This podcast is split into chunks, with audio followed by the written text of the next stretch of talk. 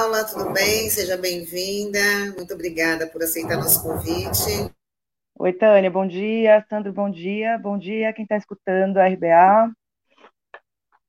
Bom, acho que a gente já pode começar falando aí da. São muitas reivindicações da categoria, né? Condições das escolas, campanha salarial. Queria que você começasse já falando da campanha salarial.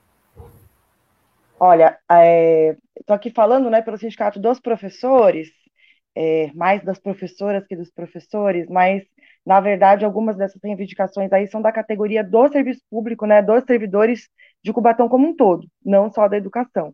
Então, campanha salarial, por exemplo, é algo que está gritante lá na categoria, porque um salário né, que já está defasado por muito tempo, né, não é de agora, e aí ele ficou é, congelado esse tempo todo, esse período de pandemia está muito difícil lá para a categoria, e com a inflação altíssima, né, o preço das coisas disparado e o nosso salário estacionado. Então a gente nem tentou ainda uma conversa sobre aumento, né? Não é essa conversa. A gente precisa ter uma correção inflacionária mínima e o governo até agora não emitiu nenhuma palavra, né? Então o que a gente está entendendo é que ele nos oferece 0%, que mantém esse salário estacionado, congelado e assim, é, o preço né, de um prato de comida de uma refeição sobe, o preço da gasolina, do transporte sobe. Então, daqui a pouco, o funcionário público de Cubatão está parando para trabalhar. É, e a grande questão é que a maioria das cidades está fazendo essa discussão, né, ou já ofereceu alguma coisa, ou está com mesa de negociação aberta, enquanto em Cubatão a gente tem um silêncio sepulcral, né, é, a administração pública não, não nos recebe, por exemplo, o sindicato dos professores já tentou por diversas vezes abrir esse canal né, de diálogo, para negociar, para conversar, e até agora nada. Então, infelizmente, algo assim que está afligindo, né? Porque é, tudo está defasado. Se você pensar até o vale alimentação, né, por exemplo, o vale transporte teve um desconto no aumento. Né? Então, a gente, na verdade, está pagando mais para ir para o trabalho, além dos constantes atrasos. Tem muito funcionário que tem que tirar do bolso para trabalhar, pede vaquinha, né? principalmente aí quem tem salários mais baixos. Paula, bom dia, uma satisfação estar recebendo você aqui. É, eu acho que é importante você falar um pouco de, do histórico da categoria dos servidores, dos professores, com o governo Ademário, né? Porque é quem ouve você agora parece que isso começou agora, né? Mas a gente sabe que tem sido uma relação tumultuada desde o início do mandato dele, né? Do primeiro ano de governo. É, seria importante você falar um pouquinho desse histórico, né? Da relação do governo Ademário com a categoria. Pois é, é, nós, né, no sindicato, a gente está na direção há poucos meses, né? A gente está aí há três, quatro meses de, de, direção. Mas a gente sempre esteve como oposição, né, ao governo, e a categoria sempre foi bastante unida, né, nessas lutas. É, quando, na verdade, assim, desde sempre, né, a categoria, desde que iniciaram as perdas, né, os cortes de direitos vinculados ao serviço público, a categoria vem, vem se mobilizando. É, em 2017, com a chegada do governo, quem lembra aí, né, desse um fato histórico aqui, né, da região, a gente ficou em greve por 40 dias, né, e era um período bem turbulento, porque Santos também tinha o serviço público em greve, né, ao mesmo tempo que Cubatão. E lá na época, quando o Ademário ele assume o governo, ele já vem de cara com o que a gente chamava aí de pacote de maldade, né, que foi, assim, uma lista com mais de 40 cortes, né, é, a gente, as férias a gente recebe agora pela metade, é, ih, perdia direito à licença, é, valores da cesta básica eram alterados, era assim, um, um sem número né, de elementos de cortes que a gente chamou de pacote de maldade. E foi aquela greve um pouco mais, é, assim, exacerbada, né, porque as votações da Câmara dos Vereadores, naquele momento, era completamente fechada com o Executivo.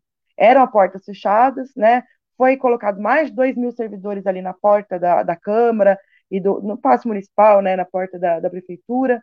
Foi colocada a tropa de choque, teve é, gás lacrimogêneo, toda aquela coisa das balas de borracha que a gente, a gente vê aí nos enfrentamentos. Então, assim, já foi um início tenso, né? Hoje, a maioria dos vereadores que estavam né, é, na época no mandato entendem né, que aquilo foi desnecessário. Inclusive, dizem que o, o Ademário ele dizia que ia fazer os cortes para fazer a máquina andar, para reorganizar as finanças da casa, né? Da, do governo que ele iniciava, a gente está falando de 2017, né? O mandato anterior a esse, que ele já foi reeleito. E que depois iria recompondo para os servidores. E, na verdade, né, foi uma enganação, porque houveram os cortes e a gente nunca mais viu nada. Desde então, é, a relação do serviço público com é, o governo é tensa, né? É, não tem uma negociação, a gente fez várias reuniões, reuniões técnicas, de todas as formas. Então, problema com a jornada de trabalho dos professores existe, tem um problema aí muito sério com a ameaça de desaposentação ou desaposentamento, né, que é algo absurdo de se ver, da pessoa trabalhar a vida inteira, aposentar e ter o risco de ter que voltar para o trabalho, né, depois de ter contribuído, e, e, tem, e tem os cortes, tem os atrasos, tem a questão do cronograma de reforma das escolas, que era pauta de 2017, quando a gente foi com uma comissão de mães da cidade, fez reunião com o governo pedindo que, olha, 2017, né, é, fosse apresentado um cronograma de reforma para as escolas que já estavam é, sem estrutura nenhuma para a gente poder trabalhar. Então, desde lá, a situação só foi é, se afunilando na atenção. O governo, né, a partir do prefeito, chegou a processar alguns de nós, servidores, né? Alguns de nós têm processos criminais movidos pelo prefeito, então, a situação de, de diálogo mesmo, de abertura, a gente vai encontrando portas fechadas, cada vez mais. Né? E aí, agora, com a questão da pandemia, essa forte crise econômica que veio se constituindo nesses últimos anos, isso só se agravou. Né? Então, é uma situação que é tensa. Quando a gente conversa com a comunidade, até as pessoas dizem, né? Ah, o prefeito odeia funcionário público, o prefeito odeia os professores, né? É, é, transparece que é até uma questão de caráter pessoal né, personalizado, porque de fato é corte atrás de corte. E, assim, a gente ainda tem alguns anos desse governo pela frente, né? É, e esse é o nosso medo. A gente precisa, para fazer o serviço público andar, de boas condições de trabalho. Paulo, eu queria que você falasse mais sobre esse risco da desaposentação, ou desapontamento, como você, como você colocou. Explica melhor esse risco para os nossos internautas. É, então, são, são dois problemas, né? É quem já está aposentado e quem não está conseguindo se aposentar. Então, o que acontece? É, algumas pessoas entraram no serviço público anterior, anteriormente à Constituição de 88, né? E eram outras formas de ingresso. E aí tem uma discussão aí, né, é, judicializada, é, da questão, né, da, da estabilidade, da efetividade dessas pessoas. E apesar de ter parecer, né, então essas pessoas perdem o risco, né, de efetividade, de ser um quadro estável, que come... ah, você tem que fazer concurso público, mas se não existia concurso público e você trabalha desde, sei lá, 1970 e poucos, como você vai falar agora para essa pessoa que está para se aposentar, por exemplo, que ela não pode se aposentar porque ela perde todos os direitos dela, né? É, são, são, direitos específicos, como abono permanência, enfim. E outras pessoas que se aposentaram e que ele entende que essa contribuição não foi correta. Já houve parecer é, é, favorável aos servidores, né, mas o governo insiste em, em não resolver essa situação. Né, e ameaça que algumas figuras podem ser desaposentadas. Uma outra situação é, vinculada à aposentadoria é que é, se não se resolve a questão da jornada de trabalho dos professores, né, principalmente dos professores especialistas que atuam nas disciplinas específicas, é, e você não consegue regulamentar a sua contribuição previdenciária.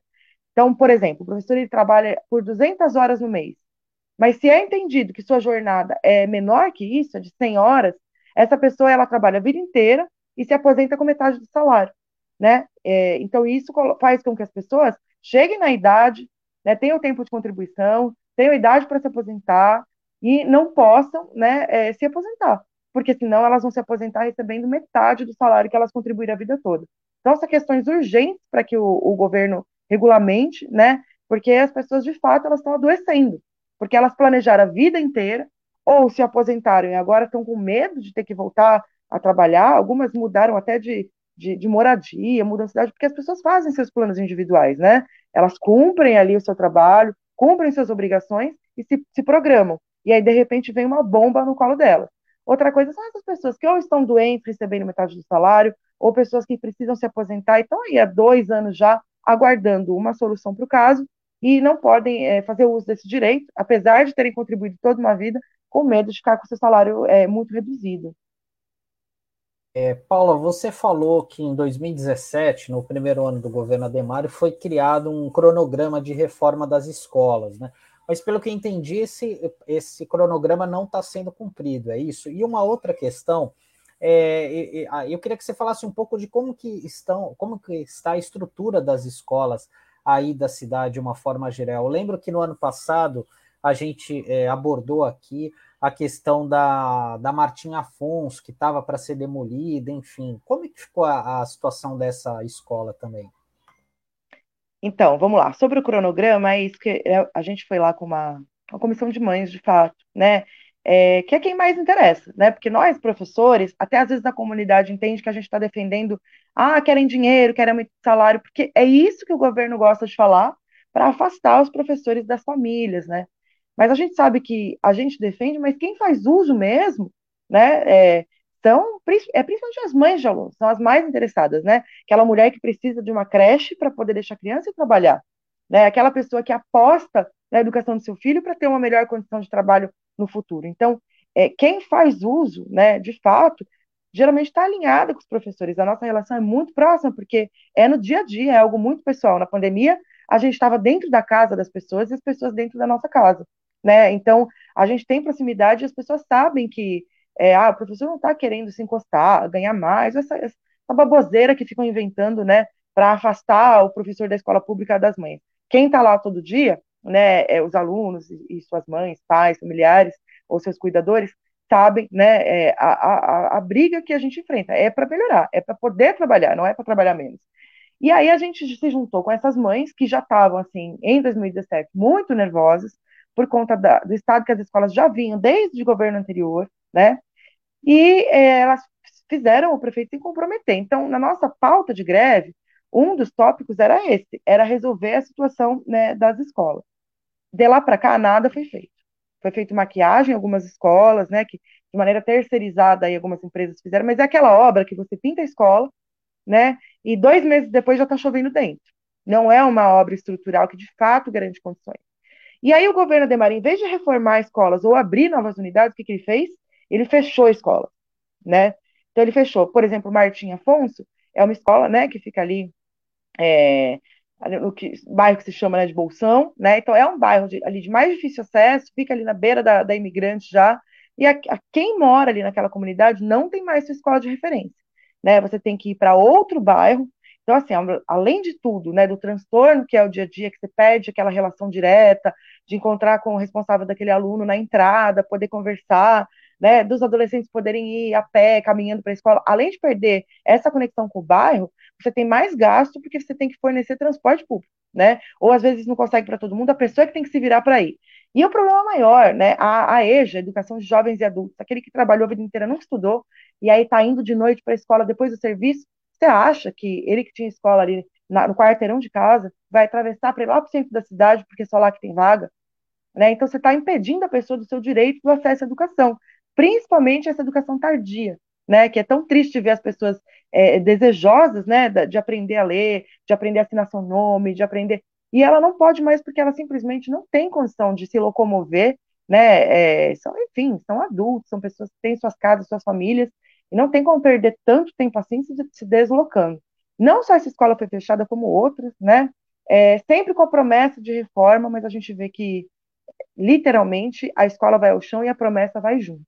Né? Hoje o que a gente tem é o seguinte: o ano letivo ia começar no dia 2, depois foi adiado para o dia 7, foi adiado para o dia 9, para dia 15, agora já é dia 16.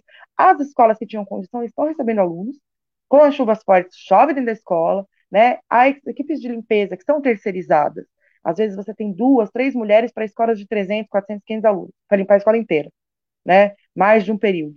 E aí, com pandemia, você tem que diminuir a, a, a, o risco de contágio. Chove dentro. Quer dizer, quem põe a mão na massa, não só essas mulheres da equipe de limpeza ficam sobrecarregadas e elas questionam e pedem ajuda para a gente com medo de perder seus empregos se reclamarem, né, é uma situação muito difícil, mas aí é diretora de escola, é inspetor de alunos, é professor, é todo mundo lá, pano de chão, rodo e balde, para receber essas crianças de uma maneira mínima de condições, né? Então, o ano letivo começou muito atrapalhado, sem condição nenhuma, né? E essas outras escolas que eles dizem que estão em obras, estão sendo reformadas, elas estão em obras agora. Quer dizer, você teve mais de um ano e meio, não sem aula, mas com aula remota, ou seja, salas de aula vazias, onde podia estar sendo feita uma melhoria, né, um reparo estrutural. Depois você teve férias escolares, né, com as unidades sem crianças, a grande maioria delas, e aí você espera a semana de início das aulas para começar a fazer uma reforma, né? Ou você espera chover para descobrir que a escola está sem estrutura? Escola, ó, sala de aula com mais de 30 adolescentes, que entram uma da tarde, com um ventilador funcionando, né? Janelas que não abrem, a gente não consegue fazer ventilação para evitar a contaminação aí da Covid.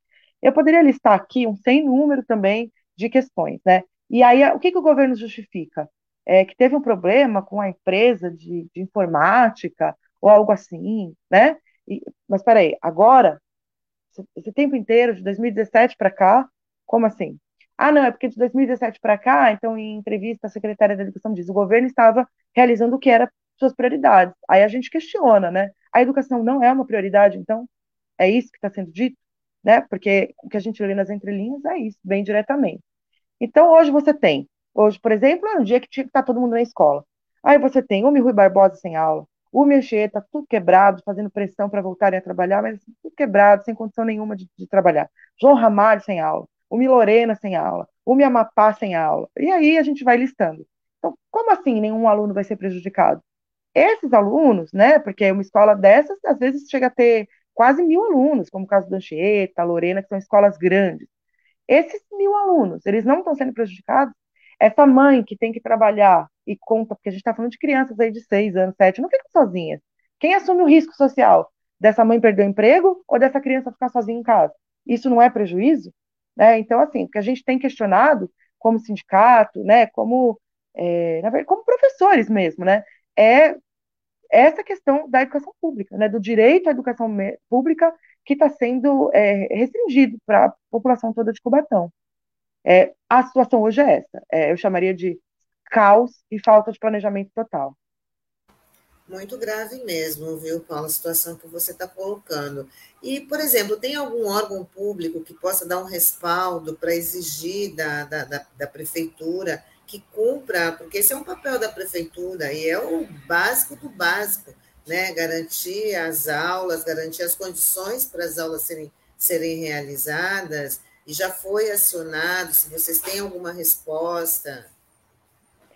Então, já existe uma ação, né, desenrolando aí no Ministério Público, né, é, já existe aí também é, várias entradas, olha, tudo que vocês imaginem, de Conselho da Educação, Conselho Tutelar, vereadores, Ministério Público, tem uma mobilização acontecendo bem grande, mas infelizmente a própria morosidade das questões burocráticas e da, da que a, o judiciário impõe, né, é, elas dificultam um pouco. Então, o tempo que isso é, é, é, leva é menos urgente do que o tempo daquela criança que precisava estar na escola hoje já não está.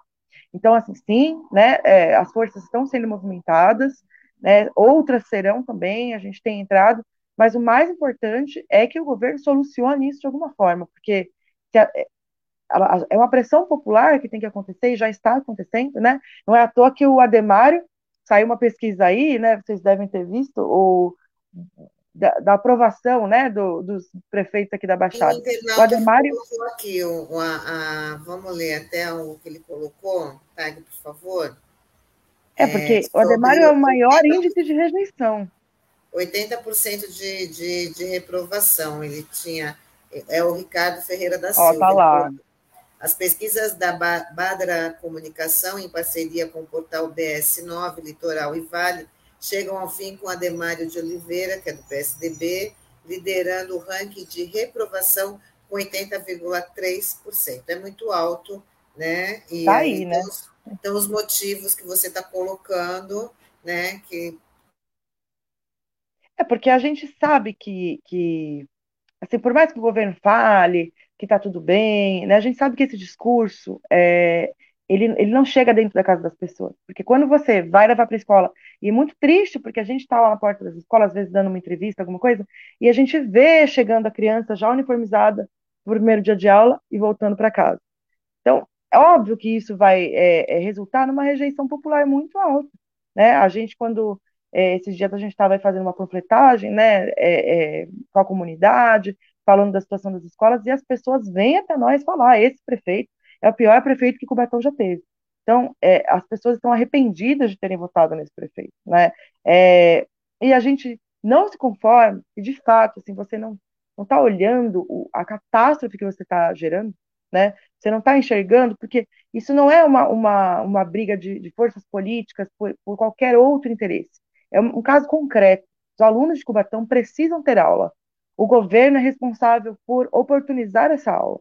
Né? E aí, então, a gente teve veiculado aí no, no, nos veículos de imprensa, né, depois dessa forte chuva, era de manhã, de tarde, de noite na imprensa mostrando. Ninguém está inventando, né? Porque a, a, situação ela já vem se anunciando, né? Então ela vem se anunciando desde que esse governo assumiu. Então a gente, como professores, a gente fez questão de ir lá apresentar essa urgência, né? Para dizer que reformar as escolas é proporcionar condições de trabalho mas não é condição de trabalho só para quem está trabalhando, para quem faz uso do serviço, né? Você para ter aula, você precisa ter o um material escolar, você precisa ter uma escola com carteiras, mesas, armário, lousa, diz o que for, né?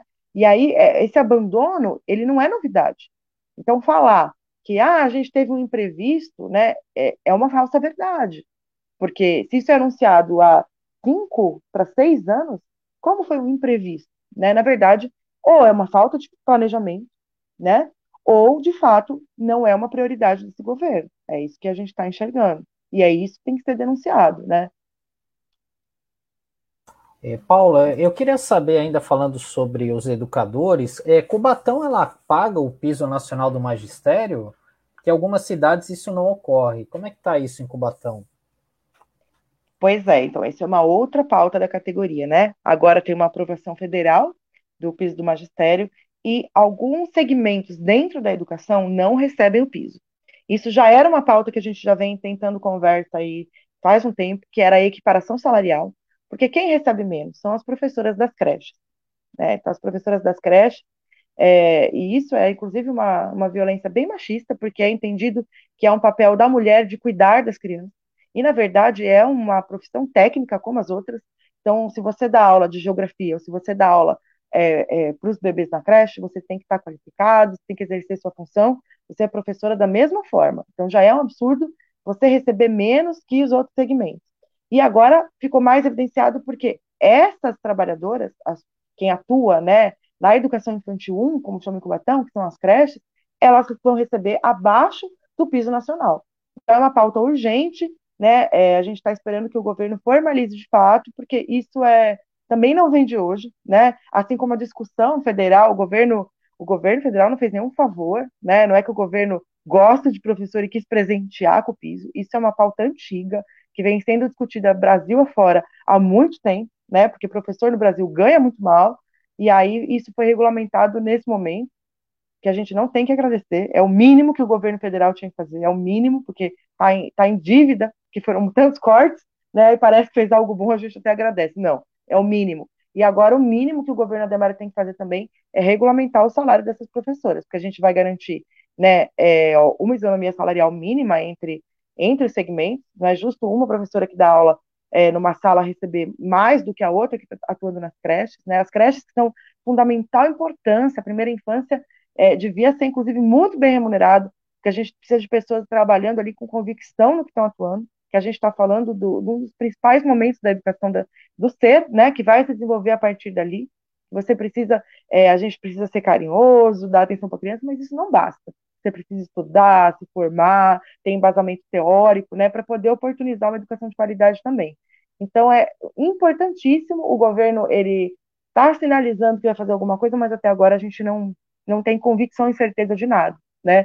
Mas não temos dúvida que é uma pauta urgentíssima e é um direito para é, regulamentar essa injustiça, né, que as professoras das creches vêm sofrendo há tanto tempo. Muito bem, Paula, a gente está chegando aqui no final da nossa conversa, mas queria que você falasse aí da mobilização da categoria, não só dos professores, como dos servidores em, em todo, né? E como é que está a adesão da, da sociedade, da população com o movimento de vocês, porque, na, na, na verdade, o serviço é para a população né? E se elas estão entendendo a necessidade de se mobilizar, de fazer uma cobrança mais, mais ferrenha mesmo em cima da, do poder público. Então, a, a categoria, é, a gente sempre brincou, né, antes da pandemia, que, assim, nossa, todo mês tem que fazer uma greve, né, porque, assim, não, os cortes, eles não param. É, e agora a gente tem que estar começando uma nova mobilização, né, em função tanto da estrutura das escolas para os professores, né, uma mobilização professor, e famílias, é isso, é, usuários né, da educação pública, mas agora a gente está entrando numa mobilização maior, né, é, não só do professorado, mas da categoria como um todo. Tem salários muito baixos na categoria, as pessoas, como eu disse, vão acabar pagando para trabalhar, né? Muita gente que trabalha em Cubatão mora nas cidades vizinhas e aí não consegue se locomover, porque é mais caro para chegar para trabalhar, então, assim, é, a campanha salarial é algo que vai vir com força. As cidades vizinhas também, é, por pensar nisso, já estão no mesmo movimento. Então, servidores de São Vicente, por exemplo, lá estão rejeitando né, a proposta do prefeito, querem um aumento real, e Cubatão vai no mesmo caminho. Né? A gente está é, tá iniciando uma mobilização, a gente tem o apoio aí da, da comunidade, porque essa rejeição do Ademário né, só evidenciou que o serviço público está abandonado, então vem uma mobilização forte, mas a gente tem a expectativa de que o governo abra uma mesa de negociação, né? Afinal de contas, uma folha de pagamento que estava em quase 50% aí do orçamento cai para 30, ele vai, e onde está indo esse dinheiro? Né? Não volta para a comunidade, não resguarda os direitos dos trabalhadores do serviço público, esse dinheiro está em algum lugar. Não é falta de verba, né? Por exemplo, para para a reforma das escolas, aí é cerca de 9 milhões por ano que fica perdido, não é utilizado, né? E esses 20% da folha pública aí de economia é, tem que tem que reorganizar a vida do servidor. Então não dá para a inflação disparar e nosso salário ficar estacionado. Então veio uma mobilização grande, a gente não tem dúvida de que a gente tem apoio da comunidade, né? É, algumas páginas é, é de rede social pró-governo já estão tentando minar essa mobilização, fazendo ataques de que, ah, não querem trabalhar, e a gente até fala, olha, não é que a gente não quer trabalhar, é que não dá para trabalhar, as escolas estão fechadas, né? Então, assim, a gente sabe que a mobilização da campanha salarial, por mais que o governo tente é, é, tente implodir, né? A categoria está ansiosa por esse momento, precisa disso, porque senão não compensa trabalhar em Cubatão. E de fato, nós que, que trabalhamos na cidade, a gente gosta de trabalhar na cidade, então a gente vai lutar para permanecer assim, né? E também lutar para permanecer na carreira que a gente escolheu. É, servidor público está diretamente ligado com a população, porque a gente conversa todos os dias com quem faz uso desse serviço. Então, a gente vê essa indignação que a pesquisa aponta de 80% de rejeição, a gente já vê no dia a dia. Quando você vai falar assim, olha, pra, é, não tem. Ah, sua, sua filha engravidou na adolescência? Não, é, não tem serviço ginecológico para ela passar, vai ter que ir lá para outra cidade. Ah, o que, que essa mãe fala? O que, que essa adolescente fala? Ah, esse governo não dá, esse prefeito não dá. Ah, olha, o material escolar não chegou. Ah, esse prefeito não tem condições. Então, assim, no dia a dia, a comunidade já percebe isso que as pesquisas indicam. Então, a gente sabe que a gente tem esse apoio popular, né, e a gente vai fazer uma pressão forte. Sim, senhor prefeito, senhor governo, se você estiver escutando, abra essa mesa de negociação. Né, vamos evitar um desgaste para todo mundo. Olha o tanto que a gente está sendo massacrado com pandemia, tanta gente com perdas, né, é, crise econômica, o preço alto das coisas. Vamos fazer esse serviço público melhorar, garantindo os direitos de quem trabalha e atua nesse serviço. É o mínimo que a gente tem a, a esperar nesse momento. Isso aí, Paula Dalbuquerque, presidente do Sindicato dos Professores de Cubatão. Muito obrigada pela sua participação no programa de hoje, foi muito importante. Você está explicando a situação caótica, né? Para a gente e também para os nossos, os nossos internautas. E a gente vai estar acompanhando aí a situação de é Cubatão. É caótica mesmo. Eu que agradeço o espaço, viu, em nome do sindicato, em nome dos servidores públicos, né, em geral, é, quanto mais espaço a gente tem para denunciar, para mostrar né, a versão da história, para mostrar o que a gente está vivendo ali, no chão das escolas todo dia, muito importante para que isso não fique oculto né, em, em, maquiagens que às vezes o governo faz. Muito obrigado, Tânia, Sandro, todo mundo da RBA. Até uma próxima oportunidade. Tchau, tchau. Tchau, tchau.